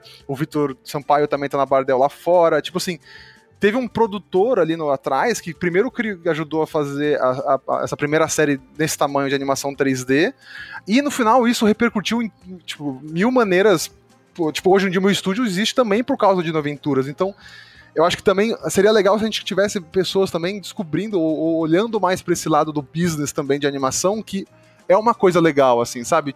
E não só do business, do business no sentido de tipo, a pessoa que tem que conseguir o dinheiro, mas às vezes a pessoa da produção mesmo, de conseguir entrar num estúdio e, e dizer pro estúdio qual a melhor maneira de se produzir isso, qual a melhor maneira de, de fazer isso sem gastar tanto dinheiro, sabe? Tipo, porque eu acho que essa é uma área que também tá, tá bem debilitada aqui no Brasil, assim, as pessoas acabam que é uma área que atrai muito pelo lado artístico, né, e o lado dessa coisa da produção e tudo mais é um pouco menos. Então, sei lá, eu vou meter um monte de coisa aqui, mas eu acho que é isso, assim, que pra gente, como pessoa, né, como, como indivíduos, assim, eu acho que o que ajudaria a gente é, é isso, é a gente também vestir, e, assim, e saber que a coisa não vai mudar do dia pro outro, sabe? Se você entrar no estúdio, não vai ser perfeito, uhum. sabe assim? Tipo. E se você ficar comparando com o mercado lá de fora. É, tem coisas que você pode comparar, do tipo assim, gente, olha só, o processo que eles fazem assim, vamos fazer igual? Pô, vamos, vamos fazer, porque isso aqui. Mas agora você fala assim, ah, mas lá fora eles, eles param no, no, no verão e eles vão, eles têm mesa de sinuca e eles vão não sei o que, tal, tal, tal. Tipo, é difícil, entendeu? é, calma, a gente calma, chega lá, né? mas tipo, não dá lá. pra você querer ficar. Essa comparação é uma comparação muito. Tipo assim, você pergunta quantos anos existe Hollywood? Ah, tá. Quantos anos existe a gente aqui, entendeu? Tipo, como, como indústria de animação. Então, é, é, é, na minha cabeça, assim, tipo, eu tô aquilo, tô fazendo a minha parte do que eu acredito que eu tá certo para fazer o mercado crescer. Acho que se todo mundo fizer a deles, assim, num, num ponto de tipo.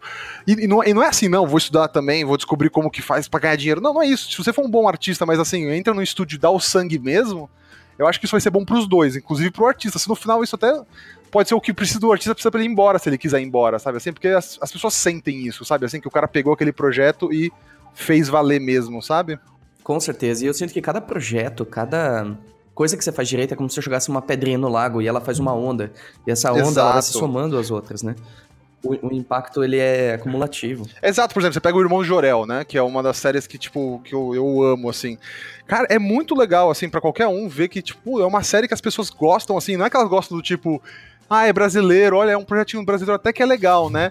Tipo, não tem aquela dó mais, assim. Tipo, a galera às vezes fala assim, cara, é brasileiro isso? Caraca, sabe assim? Tipo, é, é, e eu- é isso que eu acho que eu acho, não acho que a gente tem que ter dó pelo Brasil, eu acho que a gente tem que lutar mesmo, assim, porque a gente consegue, sabe assim? Tipo, e de novo, Copa tem, tem anos de, de estúdio pra chegar onde chegou. O irmão do Jorel passou por vários erros, né? Eu não vou, nem vou falar pelo pessoal lá, mas todo mundo errou pra chegar naquilo. Então, tipo assim, a hora que você entrar no estúdio, o estúdio vai errar. Vai ter coisa que ele vai fazer que você não vai gostar. Vai ter coisa que você vai fazer que o estúdio não vai gostar, sabe assim? Mas, tipo, os dois têm que entender isso e os dois têm que estar focados em, tipo, estamos tentando melhorar, sabe assim? Tipo, se você sentir que o lugar não tá tentando melhorar, aí beleza, acho que é mais do que motivo suficiente pra você sair. Mas também, às vezes, é, é olhar pro estúdio e, tipo assim, tentar mudar o que você acha que tem que mudar, sabe? Não só, tipo assim, ah, tá bom, então se isso aqui é assim, então vai ser assim. Não, vai lá, bate cabeça. Luta um pouco por aquilo, assim, sabe? Eu acho que isso tem funcionado, assim, tipo, e, e- e acho que tá todo mundo meio aberto pra escutar esse tipo de coisa, porque tá todo mundo tentando acertar, sabe? Assim, tipo, não faz sentido pra um estúdio. Eu falo lá no, no- na Fauna, eu falo, né? Não faz sentido pra mim ter tantas pessoas talentosas aqui se vocês não, não falarem o que vocês acham que a gente tem que fazer, sabe? Assim, tipo, é, a sorte de ter um estúdio é que eu tenho várias pessoas ali do meu lado, sabe? Assim, tipo, o estúdio ser meu, na verdade, eu sou só a pessoa responsável pra conseguir juntar aquilo, mas o estúdio, ele é o que as pessoas estão lá dentro, assim, sabe? Tipo, então se, a- se tem alguém ali que é, tá deixando de fazer alguma coisa em prol do estúdio, o estúdio tá sendo menos por causa daquilo também, sabe? Assim, então, tipo, Uhum. eu acho que é mais essa o que eu acho que cada um poderia ajudar, assim. Ai, chamei o Forne pra receber um presente e recebi 15. Ai, que maravilha, Forne. Cara, eu ia pedir pra você deixar uma mensagem final, mas eu não sei muito o que tem que dizer. É, se quiser, fala uma coisa final e deixa seus. É, como que as pessoas podem encontrar o seu trabalho, o trabalho do seu estúdio? Legal. Então, acho que a primeira coisa que eu vou falar é pra. é, Da, da parte de artista, é, pros perdidos também, como eu, que foram, que tão, às vezes não sabem se é isso que querem fazer da vida, é, que estão pensando em já comprar livros. Animation Survivor Kit, por favor. Enquanto a galera ouviu esse podcast, eles já estavam fazendo a listinha na Amazon. é uma parceria interessante. É, Um pra cada área. Eu acho que é, eu, se eu fosse dar uma dica, é tipo assim, é, é mais ou menos a dica que eu faço quando eu faço quando eu vou viajar, assim, tipo, eu planejo, eu, eu sei mais ou menos, por exemplo, quando eu vou viajar, eu faço uma lista de todas as programações que eu quero fazer. Eu quero chegar aqui, eu quero fazer isso, eu quero chegar nesse ponto.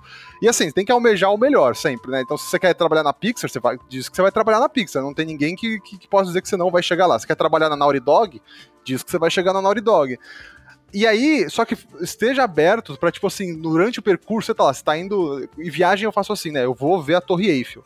Aí você tá indo pra Torre Eiffel, mas de repente você olhou pro cantinho e tem uma banda tocando na rua, sabe assim?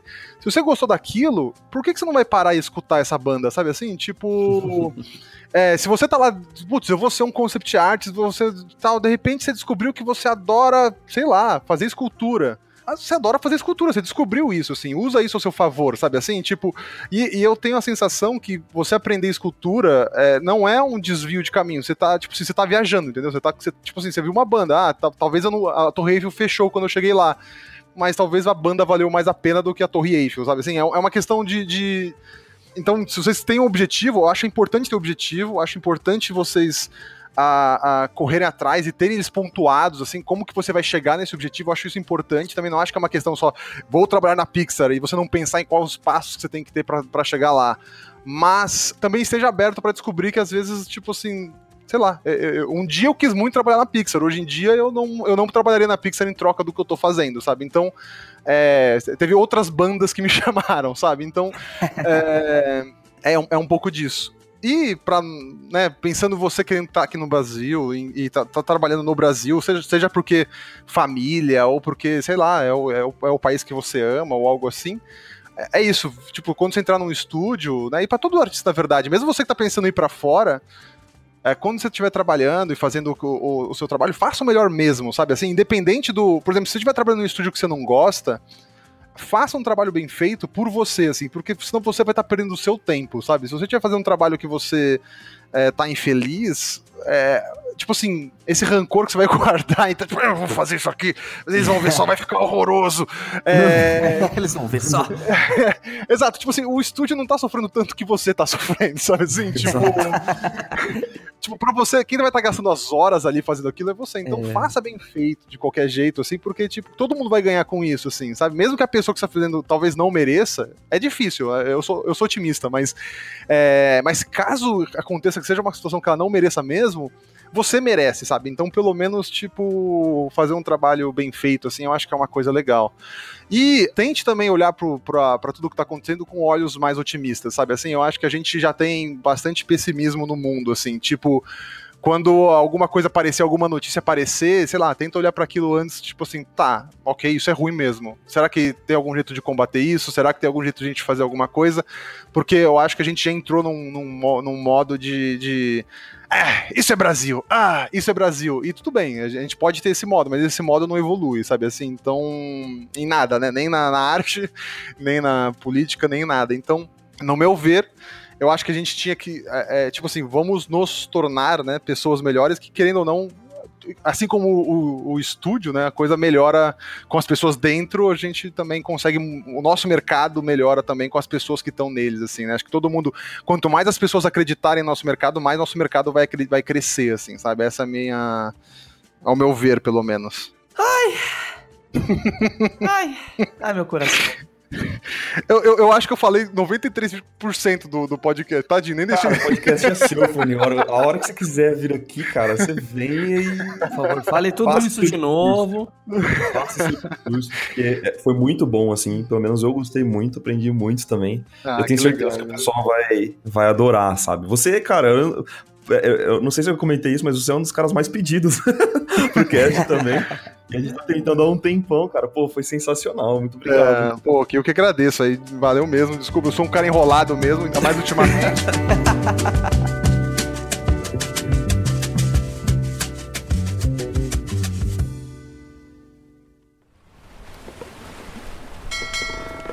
Atenção, seus papagaios bandoleiros! Chegou a hora de ler alguns recados da garrafa. Recadinhos na garrafa, Henrique Lira. Você tá de bom humor hoje, eu gosto disso. Eu? Eu gosto. É. Eu tô com muito é. bom humor, sabe por quê? Por quê? Porque eu acordei cedo, meu amigo. Eu percebi ah. que toda vez que eu acordo tarde, meu dia é uma droga. Eu fico de mau humor, não flui, o trabalho não flui, sabe? Então, é hoje eu me propus Falei, não, eu preciso acordar cedo porque se eu funciono bem desse jeito, desse jeito será. E aí, cara, acordei cedinho hoje e estou animado. Vamos lá, então. Ah, Anderson bom. Jimenez disse... Olá, queridos amigos que conheço apenas pelo podcast Risos. Uhum. Que não criar algumas videoaulas sobre fundamentos, já que é uma dúvida frequente. Quem sabe até eu mudo da área de TI para ilustração. Wink. Abraço. Bom, primeiro, porque a gente sempre tenta oferecer um material bem nosso, sabe? Algo que. Algo que tem a nossa assinatura, entende? Algo que a gente realmente quer dizer. Em relação a fundamentos, já tem tanto material bom na internet. A questão, eu não acho que seria mais, mais conteúdo, mas mais interesse e mais direcionamento, sabe? Porque eu acho que o conteúdo você encontra. E muito vai da prática também, né? O que não falta são materiais bons por aí, que a gente sempre vem recomendando. E eu acho legal até citar aquele documento que o Marco, o Mike, o Rafa e o César fizeram, que é o FAQ para artistas, né? Qual que é o link, Marco? bit.ly com Y, né? bit.ly barra FAQ artistas, FAQ F-A-Q artistas. Lá você vai encontrar uma porrada de, de conteúdo bacana lá para te informar, para te instruir né, em como estudar sozinho também. Mas também existem diversos cursos já muito bons sobre fundamentos, sabe? Então acho que se é o seu interesse de mudar da área de TI para ilustração, é, sugiro que você ou procure os livros que estão indicados lá no FAQ para estudar por conta, ou faça os cursos, alguns cursos também que, que a gente indica, né? Alguns cursos, só para citar, os da ICS, com certeza, né? Sempre indico na ICS, mas eu sou completamente bias, porque eu, eu amo o pessoal da ICS. mas também, para citar outros, tem o da Skill Tree, do Pedro Dutra, de fundamentos, tem o do Bragato também, tem muitos cursos super bacanas de fundamentos que vão te ajudar aí a, a migrar de, de área, né, e melhorar no desenho. Oh yes, oh yes. E digo mais, não vai ser cursos de fundamento que vão fazer você decidir sair de TI pela ilustração, não, tá? Fica a dica.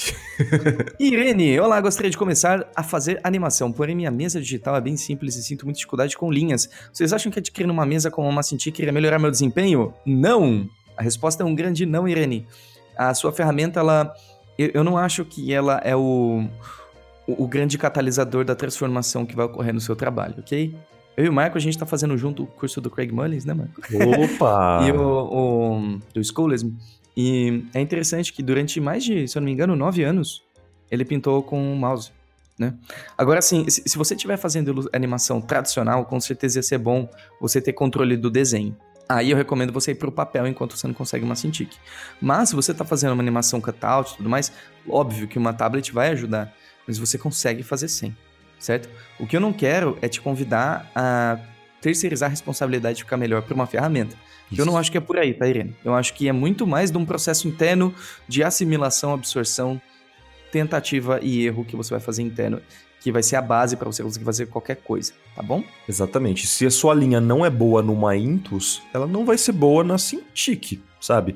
A Cintiq pode facilitar você errar menos mas pare para perceber se a sua linha já é muito boa no papel, por exemplo. Se ela for muito boa no papel e você não consegue passar isso para Intus, aí talvez seja o caso de você experimentar uma Cintiq. Não digo comprar logo de cara, porque eu, eu era desses que achava que meu trabalho ia melhorar tendo uma Cintiq. bobagem, sabe? Eu, depois que adquiri a Cintiq, eu sinceramente até prefiro usar a Intus em alguns momentos do trabalho, entende? Exatamente. E, é, ela nem diz que é uma Intus, eu acho que é outra mesa digital bem simples, né? É, enfim, Mas, muda, né? mesmo se você quiser investir numa tablet melhor, uma Intuzinha da Wacom, que você vai pagar menos de 300 reais, acredito, menos de 400 reais, você já consegue resolver o seu problema ao invés de ter que investir, sei lá, quase 10 mil numa Cintiq, né? É, a Cintiq no Brasil é muito cara. É, então eu recomendo que você vá de passinho devagar, tá bom? Samara disse: Olá, gostaria de saber se é um problema gostar de muitas áreas do desenho e querer aprender a, e dominar todas. Só que o que me desespera é saber que não vou conseguir dominar todas. E aí o que fazer? Posso só? Antes disso. Cara, eu escolhi, por exemplo, ilustração, sabe? E eu sei que até o fim da minha vida eu não vou dominar ilustração, então imagina muitas áreas. tipo. Olha, eu acho que tem ah, muitas coisas que envolvem aqui. Primeiro, uma necessidade, uma, uma ansiedade muito grande está te assolando, né, Samara? Eu te convido a respirar um pouquinho fundo, ok? Comigo, vamos lá. Não, mas é só respirar, não é não engasgar, morrer no processo. Ah, tem que morrer aí está longe, eu não consigo ajudar. É, então, você tá desesperada porque você não vai conseguir dominar todas. Eu acho que é uma questão também da gente aceitar o nosso tamanho e as nossas limitações. Tem um livro bem interessante chamado Escassez. E ele fala sobre um conceito chamado largura de banda, que é basicamente o, o, a energia, o tempo, os recursos que a gente tem disponível para fazer o que a gente quer fazer. E essa largura de banda, ela é limitada. E a gente tem que compreender isso. Então não adianta você sofrer com uma realidade ilusória onde você tem oito braços, é, já transcendeu a, a, existência material e consegue projetar coisas com a sua mente, com muita qualidade. Porque isso só vai te deixar cada vez mais ansioso, é um ciclo que você nunca vai sair. Então, o que eu recomendo que você faça, Samara, que eu te convido a fazer, na verdade, é você pegar uma coisa, desenvolver aquilo, ver como você se sente em relação àquilo, pegar esse aprendizado e ir para o próximo passo, um de cada vez. Porque você pode sim ser um generalista, mas você nunca vai dominar todas as coisas. Isso é, é impossível, tá bom? Então, isso está fora do teu controle. Isso está fora da tua zona de, de influência, certo? O Kim Jong-un não é bom em todos os estilos. O Kim Jong-un não é o o cara. A pintura, por exemplo. Pintura É o mestre de tudo, de qualquer técnica que possa existir, não? Ou a gente não sabe, né? Também. Pode ser que ele é um caso. Mas é, eu acho que é mais fácil aceitar mesmo que você já não vai dominar nenhuma dessas áreas, mesmo que você fique a sua vida inteira estudando só uma coisa, sempre tem algo para aprender, cara. É isso é, que é o lindo da arte, boa, na verdade. Né? Você vai ficar boa, você consegue ficar é, muito boa em muitas coisas. Você vai ficar. Não tô falando que você não vai ficar boa, mas tô falando que você não vai dominar. Ninguém domina 100% tudo, assim, sabe? Uhum. Acho que o Sargent com certeza tinha, um, é, tinha dificuldades em algumas coisas, sabe? Ele não. ele- eu acredito mesmo nisso, assim, sabe? Que ele não. Que não era fácil pra ele, sabe? Tanto que É. ele tinha que refazer muito da- das pinturas que ele, que ele fazia. Ele não ficava feliz, sabe? Não é, isso é- é- demonstra que o cara não tá. Ele não tem o domínio 100% de nenhuma técnica, entendeu?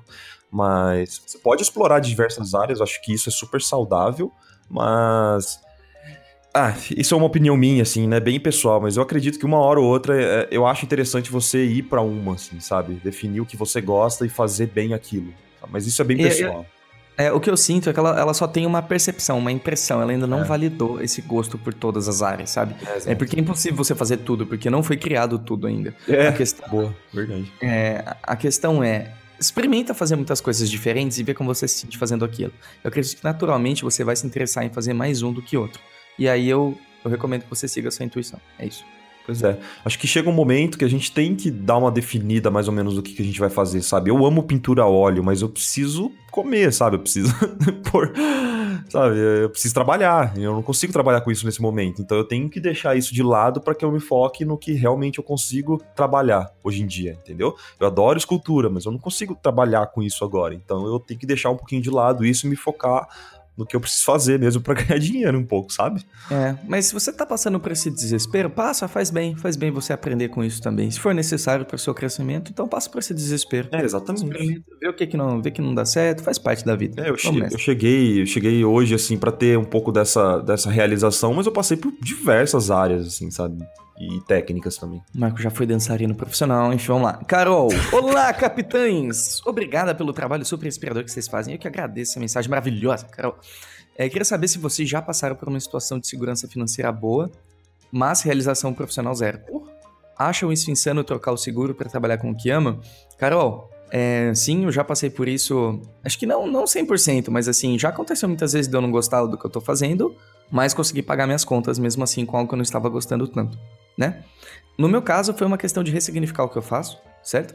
E isso me ajudou bastante. Agora, respondendo a sua pergunta, acham insano trocar o seguro para trabalhar com o que ama? Insano não, arriscado sempre. É, nada é muito insano. É, eu acho importante você ser muito responsável, es- especialmente se você tem contas a pagar. É. Eu nunca vou recomendar, endossar que você, faga, que você faça algo de maneira é, não pensada, imatura e reativa.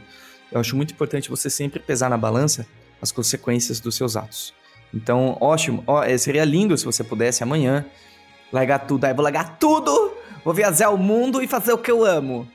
Mas a vida não funciona dessa maneira, tudo exige planejamento. Eu quero dar um exemplo pessoal.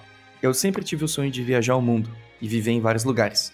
Ano passado eu fiz isso, tô voltando a fazer em alguns dias, daqui a pouco. Acho que quando esse cast sair, eu vou estar quase saindo, exatamente. Não foi do dia pra noite, é um sonho que eu tinha mais de 5 anos, ok? É um sonho que eu já, desde que, desde que eu tava na faculdade, eu já pensava em fazer isso. E aos poucos eu fui conquistando um espaço, fui conquistando uma coisa ou outra, e aí, eventualmente, eu consegui. Então foi um processo aí de quase 5 anos até eu falar, ok, simbora, sabe? Então eu te convido a ser paciente, mas não ser passiva, ok? Então, aprenda a utilizar o seu tempo livre melhor para que você desenvolva essas coisas que você ama, para que você fique boa e você seja interessante em questão profissional. Essa é a recomendação que eu dou, ok? Meu caso pessoal, é, faz pouco tempo também que eu tive algo bem parecido com, com isso, em que eu tava trabalhando, é, acho que full time, né, Rick, na produção de conteúdos pro Iconic, e, e, Aí ele odiava. e eu não gostava, assim, de fazer, sabe? Tinha um Não, mas quando você Sabe fala quando. Não, você um minutinho só, Henrique, agora eu tô falando. Um minutinho só. Sabe quando você tem o, o patrão, assim, que fica gritando com você todos os dias, abusando fisicamente da gente? A gente combinou que você não ia falar disso. Ah. Não, mas assim, vou ser sincero, eu não tava 100% feliz com aquilo. E eu queria, sabe, porque eu tava com uma, uma pulguinha, assim, falando, cara, tenta mais uma vez trabalhar com ilustração, tenta mais. Quer produzir tua arte, né, cara? É, então, sabe, tenta mais uma vez, cara, tenta mais uma vez, dá mais uma chance pro seu sonho. E, cara, eu, eu resolvi. Eu resolvi fazer isso, sabe? Mas também que nem o Rick, eu não fui na loucura, né? Eu, eu, eu tive que juntar dinheiro pra poder viver estudando um pouquinho, sabe? Alguns meses sem, sem trabalhar, né? Uhum. Felizmente deu certo, mas eu não. eu tava já com a, a, minha expectativa era que desse tudo errado, então eu tinha já outros planos, entendeu? Plano B, plano C e tal. e outra coisa também, felizmente eu, eu, eu, sempre tive em volta de bons amigos, então o Rick mesmo, ele deixou todas as portas abertas para que eu voltasse, se caso desse muito ruim, entendeu? E outros amigos também é, me ajudaram passando frilas na, na, nas fases de necessidade, então é, não vá sozinha se você for fazer isso, sabe? Não vá sozinha e não Pô. vá de forma completamente maluca ali, sem nenhuma reserva, sabe? É, é, a minha sugestão. O Rafa é um outro exemplo, o Rafael Zanquetin. É um outro exemplo que ele, para largar o emprego dele e também viver estudando, né, que foi uma das minhas maiores inspirações para fazer a mesma coisa, ele também juntou bastante dinheiro para poder ficar meses estudando, muito louco, sabe? E, e depois conseguir trabalhar de, com ilustração. Mas o, o que aconteceu foi o seguinte: quando você faz isso, quando ele fez isso, quando eu fiz isso, a gente dá muito mais valor, parece, pro nosso tempo e pro nosso dinheiro que está sendo gasto para aquilo acontecer, entendeu? Acabou a parte, a era da brincadeira. Né? Exato, né? não dá mais para brincar, cara. Então a gente não tem opção, sabe? Para mim, não, na minha cabeça, não tinha opção de dar errado. Eu precisava fazer aquilo dar certo, entendeu? Então eu ficava literalmente o dia inteiro, da hora que eu acordava, a hora que eu ia dormir, estudando e, e pintando, né? Uhum. Então foi mais ou menos é, nesse sentido. Espero que tenha ajudado nossas histórias aí. Mas ouça o podcast com o Rafa, a gente fala um pouquinho da, da dessa parte da, dos estudos dele, tá? Pode te ajudar bastante. Beleza? O que a gente pode concluir disso tudo é que o Maicon estava insatisfeito com a maneira que eu conduzia o nosso trabalho e aí ele resolveu é, acabar com a tirania é, na qual ele estava inserido. Pode ler a última pergunta. Pois é, tanto não gostava que eu estou aqui nesse momento, né, Henrique Lira, fazendo o podcast, eu te amo, meu amigo. Priscila Dastri disse: Bom dia, boa tarde, boa noite, querido capitão e subcapitão. Ó, tá falando de você, Henrique, ó. O subcapitão é você. Como faço para criar a minha identidade como artista? Qual cuidado devo ter ao estudar outros traços que me interessam, para não acabar criando uma quimera mutante de traços alheios? Só queria agradecer a existência dessa maravilhosa que é o Iconic, o tanto que vocês ajudam a todas as pessoas, não, não apenas os artistas com suas mensagens, incentivos e alegria. Não tem como explicar. Obrigada por serem pessoas incríveis. Coraçãozinho, coraçãozinho. Valeu, Pri. Obrigado, obrigado, obrigado. obrigado. Eu achei muito interessante o termo que ela utilizou. Quimera mutante de traços alheios, né? Porque isso pode acontecer. A gente pode cair na tentação de pegar, beber de várias referências e só reproduzir o que você gosta dos outros sem se preocupar em colocar os, as suas vivências, seus inputs, né? As suas escolhas ali no meio. Muito interessante. Eu acho que você já está nesse caminho porque você já tem consciência é, desse fenômeno da quimera mutante de traços alheios. Então você vai ter sempre isso em mente. Então eu acredito que você já está com a mentalidade afinada para reconhecer isso e fazer alguma coisa a respeito. E eu acho que o nosso traço, o nosso trabalho é uma coisa que nasce com o tempo, através das nossas vivências, experimentos e conforme a vida vai puxando a gente para um lado para o outro, através dos nossos interesses naturais, a gente vai se desenvolvendo. É, tem uma história muito legal, não sei, vou contar rapidinho. É a história do Jorge Gutierrez. Jorge? Jorge. Jorge, Jorge queria... Gutierrez. Hardekorma su mamano deja. o Jorge, ele é o criador daquele Book of Life, aquele filme de... Oh, lindo. Com uma pegada bem mexicana, né? Porque ele, aliás, ele é mexicano. E quando ele tinha uns, sei lá, uns 17, 18 anos, ele tentou entrar para CalArts nos Estados Unidos, certo? Todo, antes de você entrar para CalArts, você precisa mostrar o teu portfólio para ver se você aceita ou não.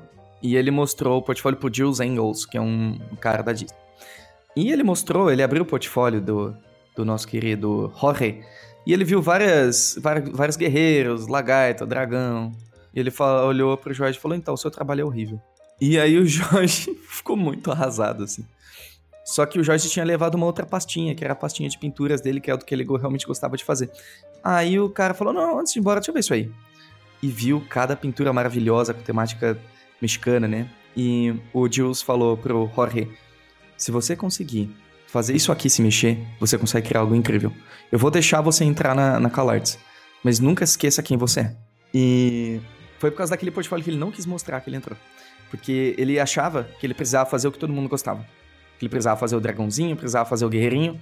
E só quando ele realmente mostrou aquilo que ele realmente gostava de fazer que veio a mudança. Então, siga teu coração, Pri. É isso que eu posso dizer. Esse foi o Henrique dando spoiler dos próximos episódios, mas o que eu queria dizer, antes de tudo, era que eu não gostaria que vocês tratassem o Henrique como subcapitão, tá bom? Acho que não é um termo educado. Tá? Eu não queria, não, eu não queria que Ô, ninguém ué. tratasse ninguém como ninguém. acho que Você é todo, marujo. Mas ele subcapitão acho que é um pouquinho demais, tá bom? Pode chamar ele de capitão também. Bom, esses foram os nossos recadinhos da garrafa. Muito obrigado a todos que enviaram. Se você quiser deixar uma pergunta, um comentário, um anseio, deixa aqui nos comentários abaixo. A gente vai ler todos com o maior prazer do mundo, dar a nossa opinião sincera sobre seja lá o que vocês perguntarem.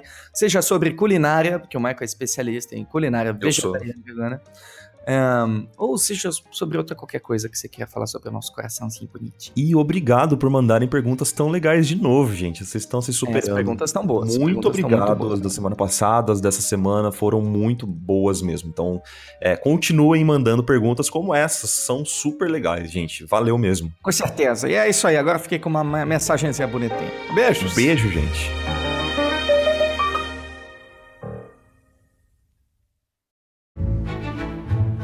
Bonjour, querida tripulação. Você já entrou em um ônibus errado? Muitas vezes, nossas vidas tomam um rumo que a gente não quer, como se a gente estivesse viajando dentro de um ônibus errado. Otimistas e esperançosos pensam: daqui a pouco ele dará meia volta para onde eu estava, tranquilo! E não descem do ônibus. Pessimistas reclamarão de como as coisas são injustas, não farão nada a respeito e continuarão sentados no banco, no mesmo lugar, bravos. E os corajosos irão pedir para o motorista parar imediatamente, descer do ônibus e recalcular a sua rota. Se você sente que as coisas não estão indo pro lado que você quer, desça do ônibus. É sempre uma opção possível.